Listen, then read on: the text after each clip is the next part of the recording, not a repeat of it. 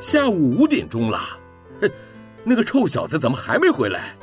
放学后又乱跑了。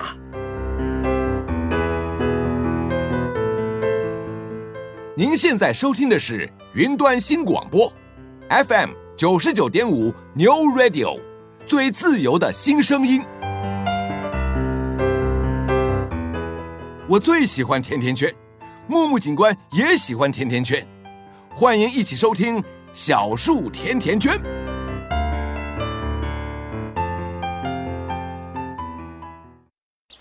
妈咪，妈咪，你看，小树长高了耶！用爱把我们甜甜的圈在一起，宝贝，希望你自在的长大。欢迎收听小树甜甜圈。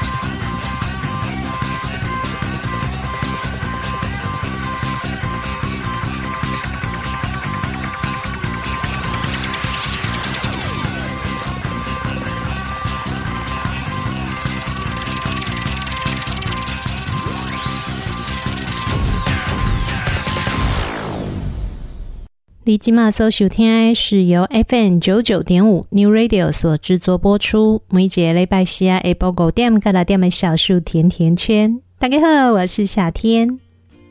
现在大家除了透过 FM 九九点五的广播频率，可以直接收听得到我们云端新广播所直播的所有节目之外，另外也可以上网搜寻三个 W 点 N E W R A D I O 点 C O M 点 T W。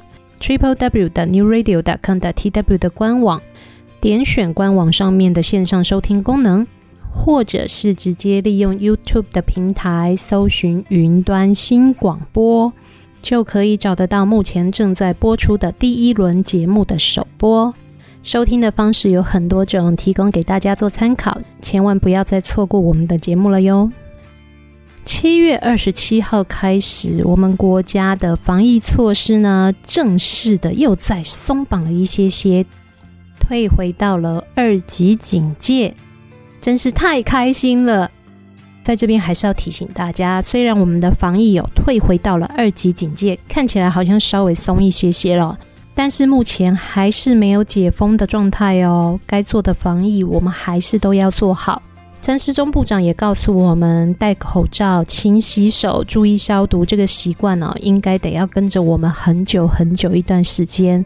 所以大家如果真的必须要出门的话，还是记得口罩要戴好，避免去人群多的地方群聚啊。从我们台湾正式进入三级的防疫措施开始，一直到现在，大家闷了好长一段时间了哈。而且在最开始的时候，我想大家应该大部分时间都是关在家里的，真的必须要出门采买的时候才会出门。夏天还记得那个时候，我每一次要出门去买东西，我都会觉得哇，台湾人真的很厉害。虽然我们没有真正的进入封城的状态，但是我们大家真的很自律，基本上都不会出去人挤人。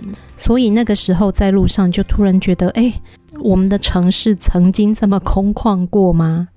在经过了这么长一段时间的努力跟大家的配合之下，虽然中间经历了很多很惊悚的状况，但是因为大家真的很努力，所以疫情呢也一直处于没有真正的失控的状态。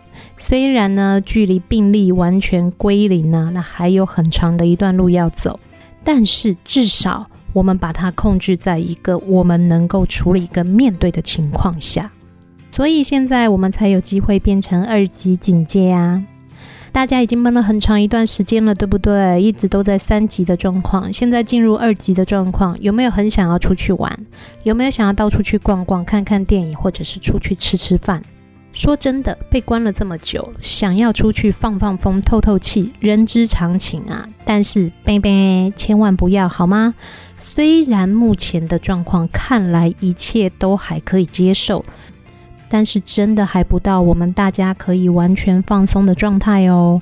千万不要掉以轻心了。依照世界各国的经验看来，大家封城、解封、再封城、再解封，这样子的状态是一直都在发生的。所以呢，我们一定要好好的努力、小心跟配合，才可以避免好不容易松开的措施又再度被紧缩。刚把门关起来的时候，虽然难过，都还可以接受，都还能忍耐。但是现在把人放出来，又要再被关起来，那个心理要再接受就没有这么简单了。所以我们千万不要走到这样的状况哦！我们好好的、小心的配合所有的防疫政策。才能够避免我们的友邦们封城、解封、封城再解封这样子反复发生的状况，在我们自己国家之内发生哦。但是，既然我们的防疫措施有所松绑，大家已经了解了现在所有的新的防疫政策了吗？那又有哪一些政策是跟我们小朋友还有爸爸妈妈有相关的？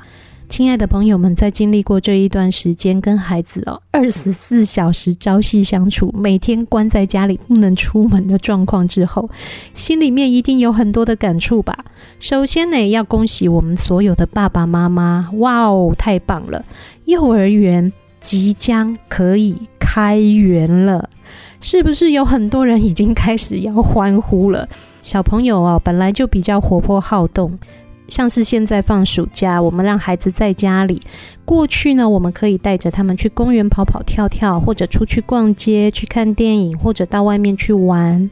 可是，在之前呢，所有的这些事情都不能做，孩子基本上每天就是待在家里掐把柄。应该已经有很多的爸爸妈妈觉得有点支撑不住了，对不对？亲爱的朋友们，没有关系，你们的春天来了，孩子们呢，即将可以回到幼儿园里面去。当然啦，幼儿园要能够重新开放，让孩子们重新回到校园里面的基本条件呢，就是更加严格的防疫措施。家长每天接送孩子，孩子们入园呢，必要的十联制还是要做的。上课必须全程佩戴口罩，这个也是没有办法松绑的。基本上，所有幼儿园所的老师一段时间也都必须要做一次快筛，确保孩子们跟老师们的健康状况。在这些状况都能够配合之下，幼儿园才能够真的重新开园。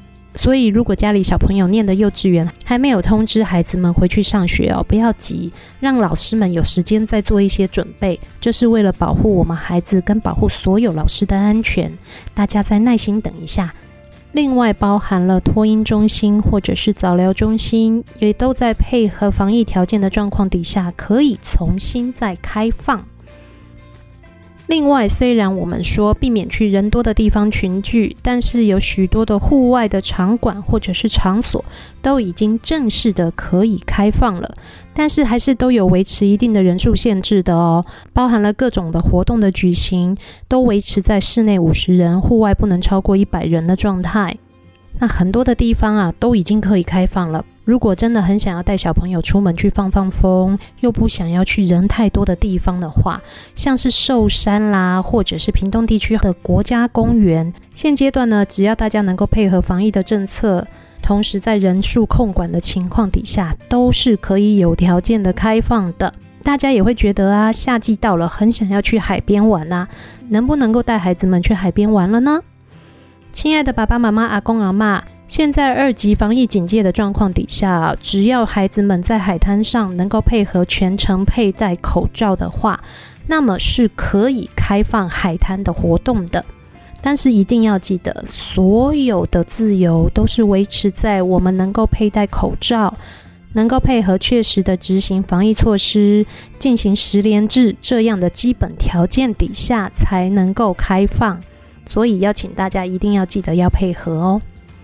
再来，爸爸妈妈煮饭煮得很累了，对不对？一天三餐，像我们家的小朋友，每天早上眼睛一张开就问我：“妈妈，早餐吃什么？”吃完了早餐就问：“妈妈，午餐吃什么？”吃完了午餐就问：“妈妈，点心吃什么？”每天不断进行这样周而复始的循环呐。有很多爸爸妈妈哦，可能平常很忙很忙很忙的，很想要吃吃外食，带小朋友去外面上上餐馆，自己也可以稍微偷懒一下哦，不用每天煮三餐。亲爱的朋友们，餐厅哦也已经有开放内用了哦，但是呢，也是一样有室内用餐人数的限制的，人数的限制的比例就是看餐厅的大小来决定。所有进去用餐的人都必须全程佩戴口罩。除非是正在用餐的时候，而且呢，还必须要有隔板，实施梅花座。所以，如果真的要带小朋友出去吃饭哦，还是要考虑一下你要去的地方能不能够坐得下一家人这么多，还有用餐的时候的方便性哦。不然的话，可能外带回家还是会比较方便的哦。大一点的孩子们呢，如果有需要使用到课后照顾，或者是安亲班，或者是补习班的话，在能够满足条件的情况底下，是可以开放重新让孩子回到学习机构里面的哟。虽然目前看来呢，防疫的政策有比三级的时候稍微松绑了一些些，许多地方都开放了，像是大部分的图书馆或者是展演中心，现在都是可以开放民众进去使用的，只是一样要配合防疫的政策，同时要做人数的控管。那如果呢，人数超过的话，就是采一进一出的方式。所以大家如果在假日的时候要出门哦，就有比较大的可能会遇到必须要被管控哦。所以如果真的要使用这些地方，能够的话，我们还是尽量在平日来使用。如果真的遇到了要一进一出的状况，也请大家耐心的等候啊。那外面天气真的也还蛮热的，如果又很怕去遇到到外面必须要排队，那我们就还是待在家里啦，避免到外面去人潮的群聚啊。但是呢，待在家里面也是有重点的。但是待在家里面也是有一些重点要提醒大家的哟。高雄市目前还是禁止非同住者的家庭聚会的，也就是说呢，现在还不能够到亲朋好友家里面去拜访跟走动哦。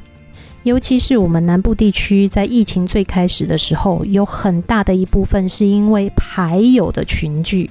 所以这个部分哦，目前的控管还是非常的严格的，还是禁止大家到人家家里面去打牌、打麻将跟聚餐的。高雄市政府现在还是禁止非同住者的聚会的，特别在这边提醒大家，不要误触法网啊！以为二级警戒松绑了就可以到亲朋好友家去拜访、聚会、吃饭，没有哦，只要不是同住者，目前都还是不开放这样的聚会的哦。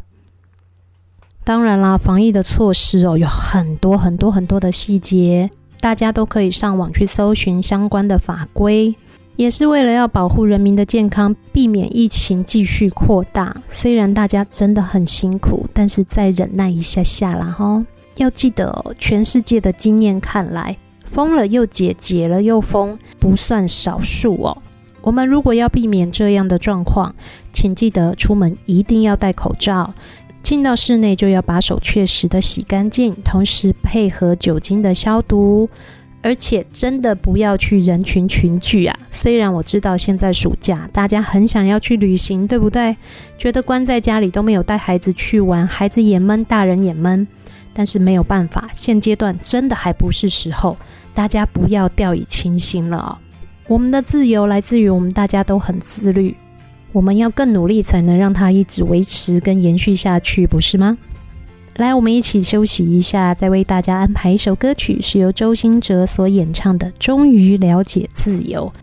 哇哦，能够得到自由，真的没有很简单呐，尤其是疫情当前呐，我们要能够自在的呼吸，能够自在的去做我们想做的事情，那是真的很不容易的。我们一起加油吧！来一起欣赏这一首由周兴哲所演唱的《终于了解自由》。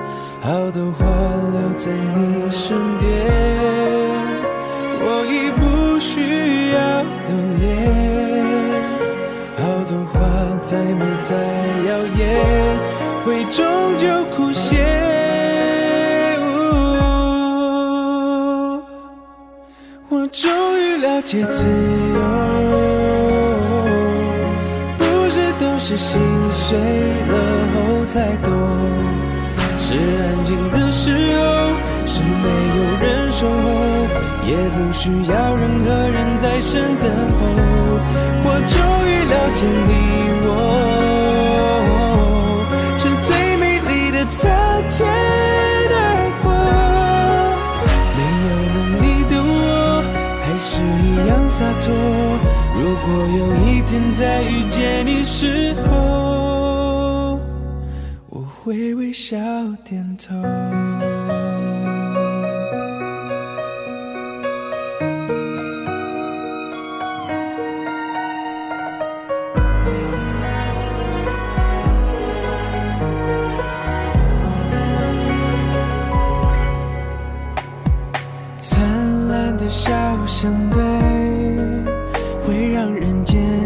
放下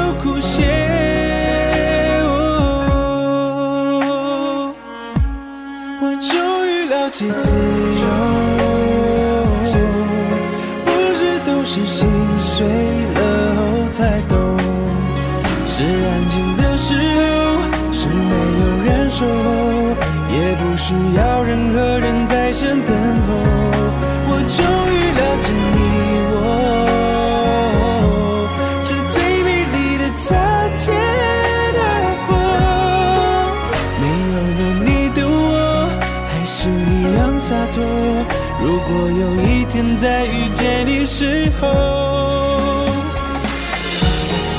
流过的泪都无所谓，学着体会爱的狼狈。我们之间谁错谁对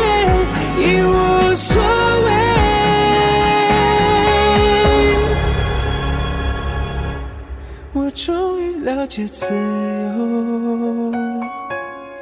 不是都是心碎了后才懂，是安静的时候，是没有人守候，也不需要任何人在身等候。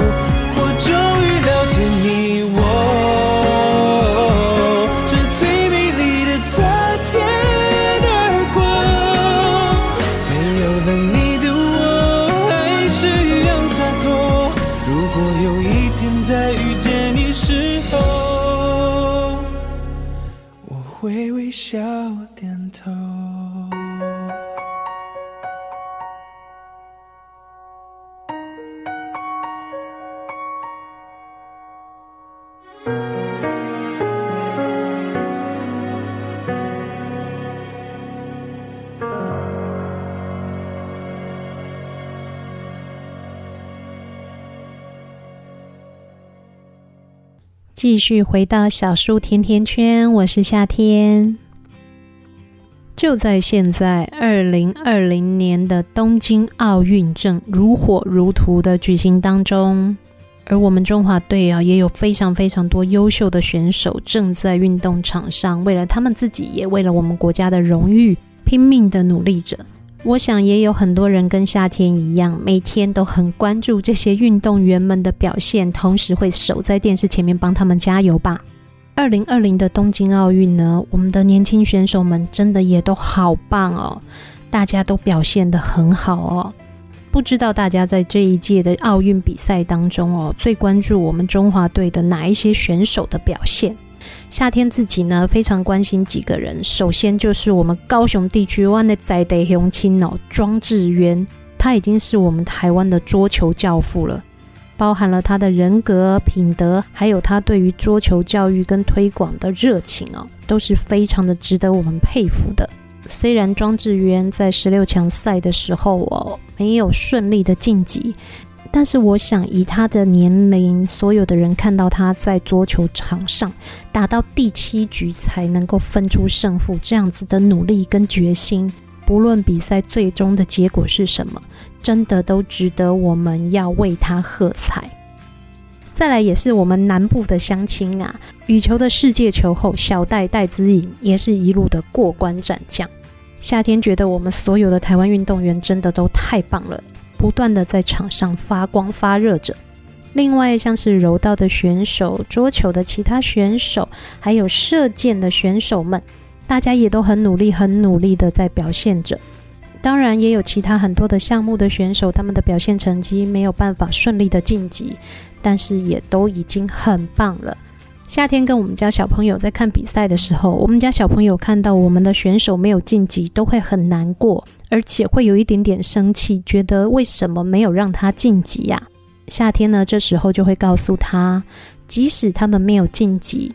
但是前面他们所做的所有的努力，走了这么远的路，过了这么多的关卡，最终能够站在奥运的舞台上面，跟世界各国的好手一起比赛，夏天都已经觉得他们超级神、超级厉害的了。所以，即使这一届没有拿到他们的最佳成绩，或者没有得到他们所想要的奖牌，但是未来的路还很长，大家继续努力，一定可以的。在这所有的比赛当中呢，夏天其实最关注的还有一位选手，就是我们拿下奥运金牌的举重选手郭婞淳。关于郭婞淳，他有多厉害，这个不用夏天来说；而他有多努力，为他的家乡的朋友们做了多少的事情，这也不用夏天在这边再跟大家重复了。我想大家对于这一位非常努力而且成绩非常好的举重选手哦，应该也都略知一二啊。当然，他的运动表现也真的非常非常的出色，所以才能够在强敌环伺的状况底下拿下了奥运的金牌。但是在这所有的荣耀的过程当中呢，又发生了一件在网络上受到所有人非常多的讨论的事情。当郭幸存确定他的成绩可以拿下奥运金牌之后，他的教练呢，非常热情地跟他拥抱。在转播的同时，大家都看到了郭幸存做了一个拒绝的表情，因为教练对于郭幸存的这个喝彩的动作有一点点太过于亲密的感觉。所以就有许多的人开始讨论，同时抨击这一位教练在身体的界限上面不够清楚，而且他是不是有对郭幸存有身体上面的骚扰？而在这整个事情呢，在网络上哦被大家讨论到风风火火的时候啊，郭幸存自己也发声了，他表示呢，这是他自己跟教练长期以来的互动的习惯。教练对他这样子的身体接触呢，对他来说并没有感觉冒犯，反而这是他们两个人一直以来长期的互动的模式。虽然郭婞淳呢用自己的官方账号也出面澄清了这件事情哦，但是因为这个画面是透过了世界的转播传送在我们的眼前。所以也有很多人觉得郭婞淳只是不敢说，并不代表他没有被骚扰或者被侵犯。当然啦，关于强制性自主或者是性骚扰这样子的认定呢，它并不是公诉。也就是如果我自己没有觉得我被骚扰，或者是在经历过骚扰之后，我自己没有提出告诉的话，基本上性骚扰这个行为呢就不成立。但是也有很多人认为，虽然郭婞淳他自己不想说，那么其他人也就不方便再多讨论什么。但是在运动员的世界里面，这样的骚扰行为是存在的。以夏天个人的角度在看这样的一件事情，我会觉得，既然当事人没有提出，我会觉得不管是任何的理由，当事人既然没有提出需要被帮助这样子的需求。那么，我们其他人过多的评论或者是猜测，对于两造双方来说并不公平。事情发生的当下，当事人的感觉，还有他们平常的互动习惯，我们其实都不清楚。是非对错，也不是我们光从表面上看就能够看得到，或者是就能够判断的。那为什么夏天要特别把这个议题拿出来跟大家分享呢？在这边呢，夏天跟大家分享一个夏天还很年轻的时候哦，发生的不是很愉快的经验。那时候我跟我的朋友到他的一位男性友人家去做客，当时呢，我的这一位朋友跟他的这一位男性友人因为都有喝酒哦，他的这一位朋友呢就对我说了一些不太尊重的话。当下呢，我的感觉是非常的不舒服的。可是因为那个时候还年轻，我不太知道怎么样去表达，你让我不舒服了。或者是你这样说，我觉得我被冒犯了，所以我也就静静的不回应，当做没有听到这个人说的话。后来呢，当我的朋友再次约我要去拜访他这一位男性友人的时候啊，我就非常的坚持，我绝对不要再去了，因为跟这个人相处会让我觉得非常的不舒服，而且不受尊重，甚至会让我有被侵犯的感觉。那在事情发生的当下，虽然我没有拒绝，也没有表示我的愤怒。但是之后呢，我是完全不愿意再跟这个人有任何的接触的。夏天也常常跟大家分享哦，夏天其实是一个脾气很倔强，而且还蛮火爆的人哦。我从来都不怕跟人家起冲突，但是那一次的经验就让我发现了，当我在面对别人言语上面的侵犯，或者是动作上面的侵犯的时候，我其实并不知道要怎么样才能够很果决的去回应他，甚至拒绝他，或者是直接告诉他我不要你这么做。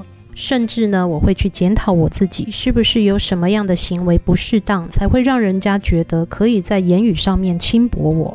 大家有发现吗？即使是像夏天这么强悍的人哦，遇到这些并没有在身体上直接造成伤害的骚扰的时候，我都还是会有一些检讨被害人、检讨我自己的行为的模式出现。那么其他的人呢？或者是孩子们呢？他们要怎么样才能更明确地知道身体之间的界限，学会保护自己，同时也学会尊重每一个人都应该有属于自己的身体界限。每一个人的身体呢，都应该要被尊重，不能随便被侵犯或者是骚扰。到底我们应该要什么时候开始对孩子建立他们自己的身体主权，学会不让别人伤害自己，也能够避免伤害到别人呢？虽然在经过很多人的努力哦，同时时代一直进步到现在，我们都会期待现在这个社会是男女平权。两性平等的状况，但是呢，其实很多事情呢，还真的没有办法达到我们所想的大同世界啊。其实有一个概念还蛮吊诡的哦，而且呢，也真的还蛮歧视的。我们常常会觉得会被性骚扰，甚至被妨碍性自主的人呢，都是女孩子。但是其实根据研究，也有不少的男性朋友哦，在他们不管是职场或者是生活当中，也受到不同程度的骚扰或者是侵犯。但是对男孩子来说，因为他们从小受到的教育就是“男儿有泪不轻弹”，而且这些事情呢，显示的是男性的力量不够，所以才会被人家欺负了。所以呢，其实有很多的男孩子遇到了这样的状况的时候哦，反而不敢说。但是其实，不论是男性还是女性，虽然有一些先天条件上面的不同，但是我们对于身体的权利应该是同样都必须要被尊重的。那么，我们又应该是从什么时候开始去建立孩子这样子的概念呢？其实，专家告诉我们，当孩子还小的时候，我们就应该要从让他们很正面的去认识自己的身体这一步呢开始做起。当孩子还在幼儿的时候，我们只要让孩子能够正面的去认识自己的身体，同时对自己的身体产生正向的情感连结，那么未来他们就更容易去学会尊重自己、尊重别人，也能够好好的保护自己这样子的概念。从小小朋友还很小的时候，我们就可以带着他们认识我们的身体的所有器官。而且要用正确的名字、正确的态度去协助孩子认识自己。眼睛就是眼睛，鼻子就是鼻子，胸部就是胸部，生殖器官就是生殖器官。用平静、平等的态度去对待我们身体的所有器官，同时告诉孩子我们的身体有多么的奇妙，就是有这么多的器官组合之后，我们才能够是现在的自己。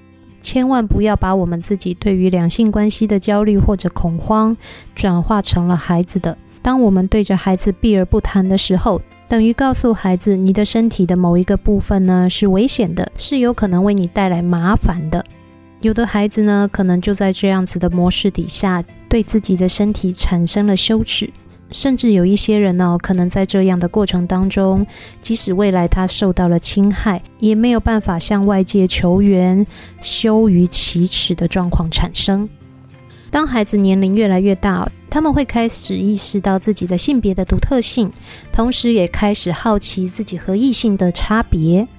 在我们家里面呢，夏天和夏天的先生一直都不会避讳和孩子去讨论我们的身体。同时，我们也会常常跟孩子讨论到，我们要怎么样彼此互相尊重彼此的性别，还有我们不同的身份。而且，我从来也不会让孩子觉得说男孩子一定要怎么样，或者是女孩子一定要怎么样。但是，从我的孩子开始进入到学校之后，我就发现了一件很有趣的事情。有一天，当我的小朋友从学校回来的时候，哦我们在讨论隔天他要穿什么衣服。因为夏天呢，一直都很喜欢看男孩子穿粉红色的衣服。我觉得粉红色的衣服穿起来啊，气色看起来特别健康，特别好。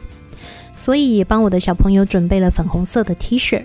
结果我们家的孩子呢，一看到这件衣服就跟我说：“哎呦，妈妈，那是女生穿的衣服，我不要穿。”其实我吓了一大跳，诶，因为我们从来没有什么颜色是属于什么性别这样子的概念给孩子。但是不可否认的，我们的社会当中常常会不断地传递这样子的讯息给每一个人：男孩子应该要有什么样的表现，女孩子应该要有什么样的表现。当然，在这些讯息传递的过程当中，有的时候就会产生错误的传达，比如说男主外女主内，比如说男儿有泪不轻弹。其实啊，这都是一些刻板印象，而且不可讳言的，在这样一直以来男强女弱的情况底下，男性跟女性在相处的时候，就很容易产生了“我是男孩子，我对你做什么事情，你不应该拒绝我”。这样子的错误的观念，所以身为父母亲，如果我们越早协助孩子去认识到自己，不论是身体或者是他的性别，并且认识到自己的独特性，同时也学会去尊重这个世界上所有的人都应该要被尊重，不论是什么样的性别。同时，当孩子越来越大之后哦，当身为父母亲或者是主要照顾者的我们，可以用越健康的态度。去面对两性关系，对孩子进行性教育的启蒙，孩子就越容易去建立起正确的观念。当我们努力了这么多，希望可以为孩子建立起正确的性观念，而孩子也的确如我们所想象的发展之后，如果他还是受到了伤害呢？亲爱的家人们。如果您家中有人曾经受到了伤害，请您不要吝惜的去拥抱他，同时要告诉他，这一切都不是你的错，你是被伤害的，真正错的应该是伤害你的人。我们呢，都会站在你的身边，陪你一起去面对这些事情。同样的，如果是在收音机前面的你曾经受到过这样的伤害，虽然夏天没有办法飞到你的身边，在你的面前把你紧紧的抱住，好好的安慰你。但是，请你知道，有很多人能够感受得到你心中的苦。夏天在这边也跟受过伤害的朋友说：“亲爱的朋友，你的痛苦也许我们没有办法完全体会，但是我们愿意在心里陪着你，也理解你。受伤害的你没有做错任何的事情，不要再责怪自己了哟。”哇哦！但是陪伴孩子长大哦，本来就是一条修炼的道路啊。所有的事情讲起来很简单。但是真的要做呢，还真的都没有那么容易呀。帮孩子建立正确的观念，让他知道身体的界限，同时捍卫自己的身体主权，也尊重别人的身体主权，这一件事情呢，也是一条非常漫长的道路。从一开始，我们只是陪着孩子去认识自己的身体，到渐渐的，必须要协助他们去理解两性之间的关系，真的不是这么简单的一个课题呀。我们和孩子都一样，都需要经过反复的练习。未来的道路还很长，我们一起加油吧！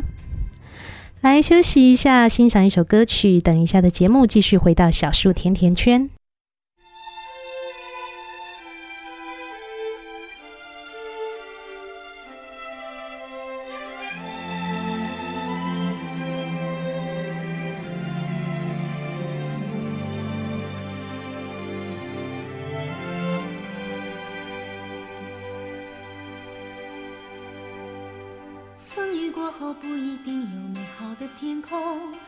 是天晴就会有彩虹，所以你一脸无辜，不代表你懵懂。不是所有感情都会有始有终，孤独尽头不一定惶恐，可生命总免不了最初的一阵痛。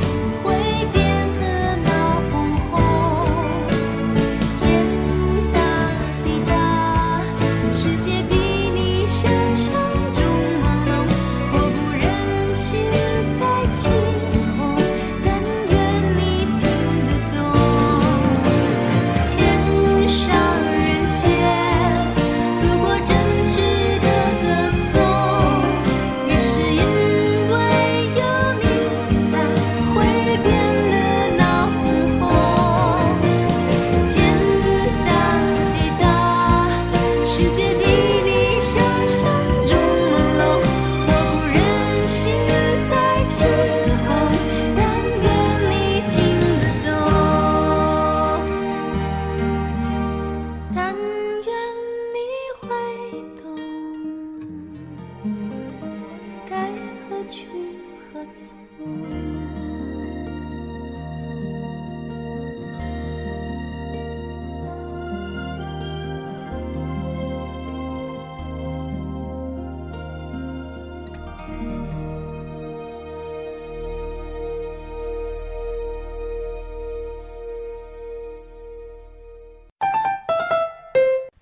坐着很累吧？动动手脚，伸伸懒腰，节目马上回来哟！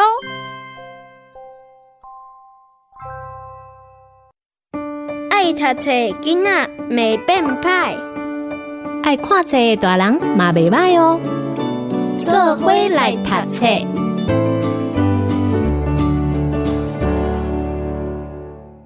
动物奥运会文图文中勋翻译林宇杰。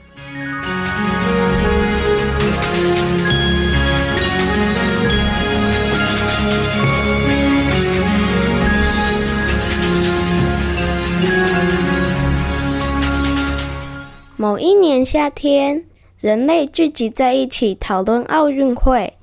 奥运会一向是全世界人类一起参加的运动竞赛。当人类正要发出奥运邀请函，突然一只鸟飞过来叼走一封邀请函。几天后，动物王国收到了邀请函，原来小鸟把邀请函送到了这里。动物们开始讨论要不要参加奥运会。动物最后决定参加奥运会。几天后，他们终于来到这次举办奥运会的国家。啊，动物们怎么也来参加？人们虽然感到惊讶，还是决定和动物们一起进行奥运比赛。谢谢你们的邀请，但是给动物们住的地方和吃的食物都不太适合，因此人类们加紧准备适合动物们的房间和食物。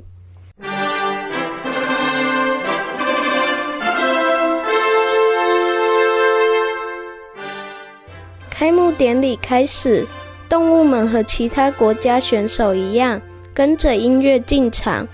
人们第一次看到动物选手，都呆住了，只盯着他们看。竞赛一开始就状况连连，跳远场上，鹈鹕选手张开翅膀，一下子就飞远了。抗议：张开翅膀跳也可以吗？这个嘛，呀呼！拳击场上。袋鼠选手手脚并用，看我出拳！喂，拳击只能用手啊！跨栏项目中，犀牛选手直接撞断栅栏冲出去，冲冲冲！射击比赛时，大象选手一直射中红心，其他选手十分不满。跳水比赛时，河马选手用力一跳，观众们纷纷拿起雨伞。游泳比赛时，海象选手的水道一再加宽，请帮我加宽。为了参加划船比赛，河狸们自己造了船。造船我真有信心，造一艘我们的船吧。这时，水上芭蕾比赛出现了惊奇的画面。八只海豚同时腾空跳起，表现比其他选手更高超的技巧。其余参赛的动物选手们更有信心了，个个充分展现出自己的本领。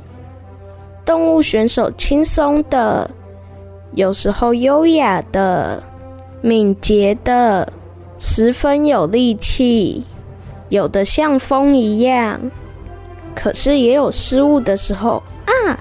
我的接力棒也有跌得灰头土脸的时候。有时候虽然很努力，却没有得到最好的成绩。参加划船比赛时，河狸队是最后到达终点的，一二一二。但是就算如此，动物们还是不愿放弃，连人类也一起为他们加油。比赛结束，现在正颁发第一、二、三名的奖牌。参加体操比赛的无尾熊选手得到了铜牌，动物们就像自己得到奖牌一样开心。当然，他们不忘给金牌和银牌的选手恭贺。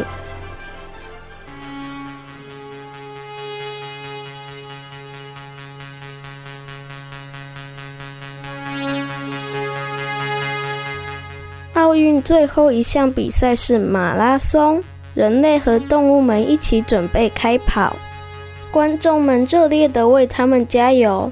选手们虽然又疲累又口渴，大家还是互相鼓励，冲向终点。谁会赢这场比赛已经不重要了。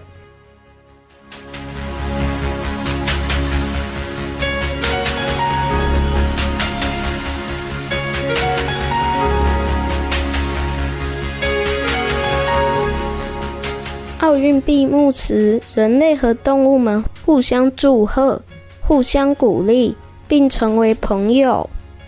天气晴朗，正是动物们回家的时候。这次奥运对人类或动物们都是特别又难忘的运动会。他们互相约定：我们下次奥运会再见。结束。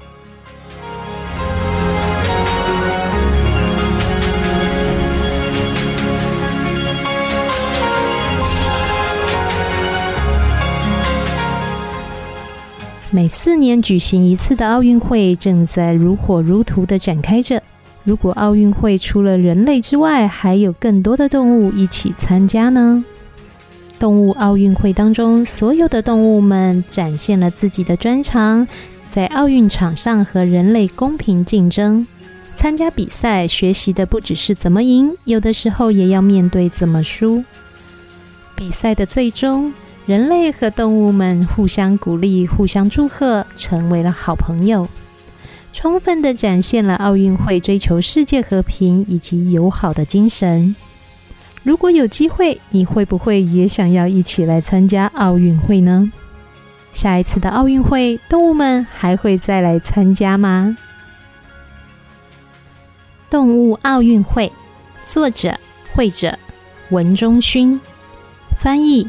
林于杰，文中勋大学的时候学习的是视觉设计，就读研究所的时候开始学习插图以及绘画。动物奥运会是他创作的第一本绘本，内容生动，画风成熟又丰富有趣，故事以及绘图的情节充满了小小的巧思，十分适合亲子之间共同阅读。林于杰。国立台湾师范大学人类发展与家庭学系毕业，并曾经前往韩国留学，就读韩国高丽大学韩国语学堂，通过了韩国语文能力的高级检定。动物奥运会，作者绘者文中勋，翻译林于杰，二零一五年五月出版，二零一五年九月出版二刷，是由小鲁文化事业股份有限公司出版发行。继续回到小树甜甜圈。现在大家除了透过 FM 九九点五的广播频率可以收听得到我们的节目，另外您也可以在网络上搜寻 triple w 的 new radio dot com 的 tw 的官网，使用官网上面的线上收听功能，或者是直接在 YouTube 的平台上面搜寻云端新广播，都可以找得到目前现在正在播出的节目第一轮的首播。您可以依照自己的需求选择最适合你的收听方式。这个星期呢，我们的防疫哦正式回到了第二级呀，所以很多的相关规定都稍微的松绑了哦。但是，亲爱的朋友们，夏天还是再一次的要提醒大家，松绑并不代表解封哦。我们要回到真正的解封，还有很长很长的一段路要走。而在整个世界上的疫情真正的平复下来之前呢、啊，对抗新冠肺炎这一条路呢，我们还得要走很久很久啊！亲爱的朋友，你已经接种了疫苗了吗？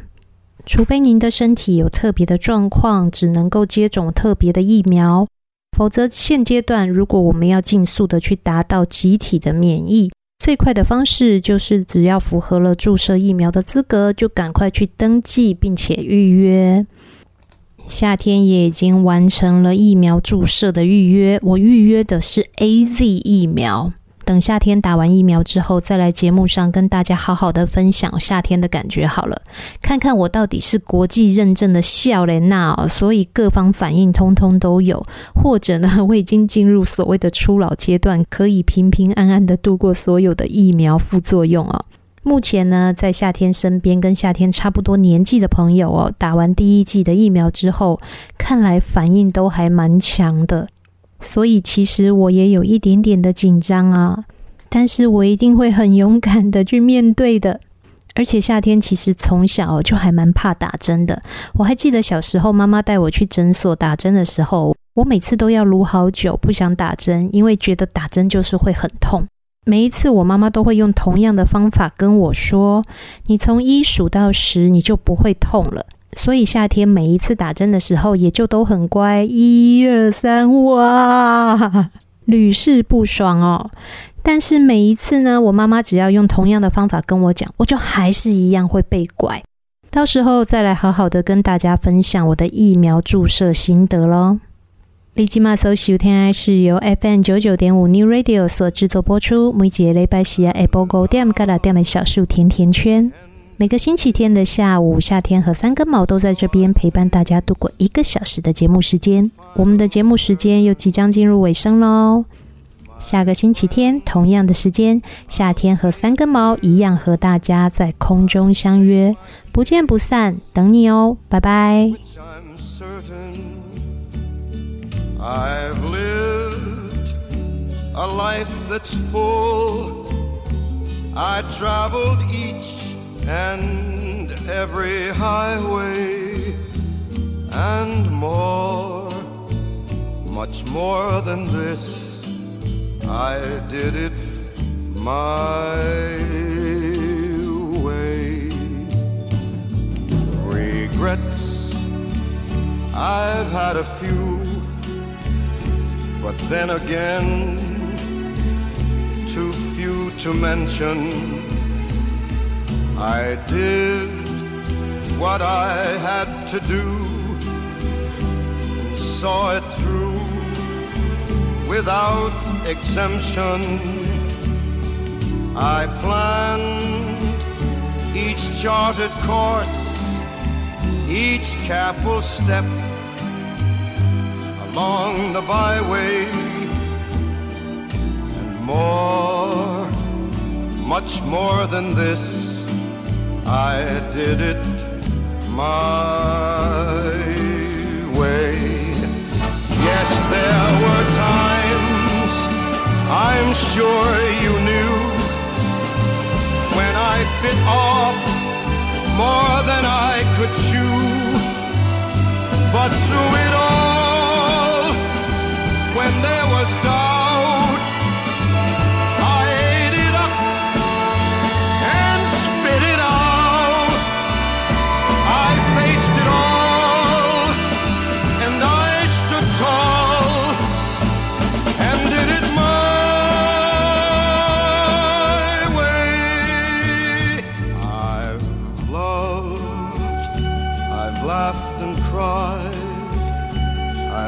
my fill, my share of losing, and now as tears subside, I find it all so amusing to think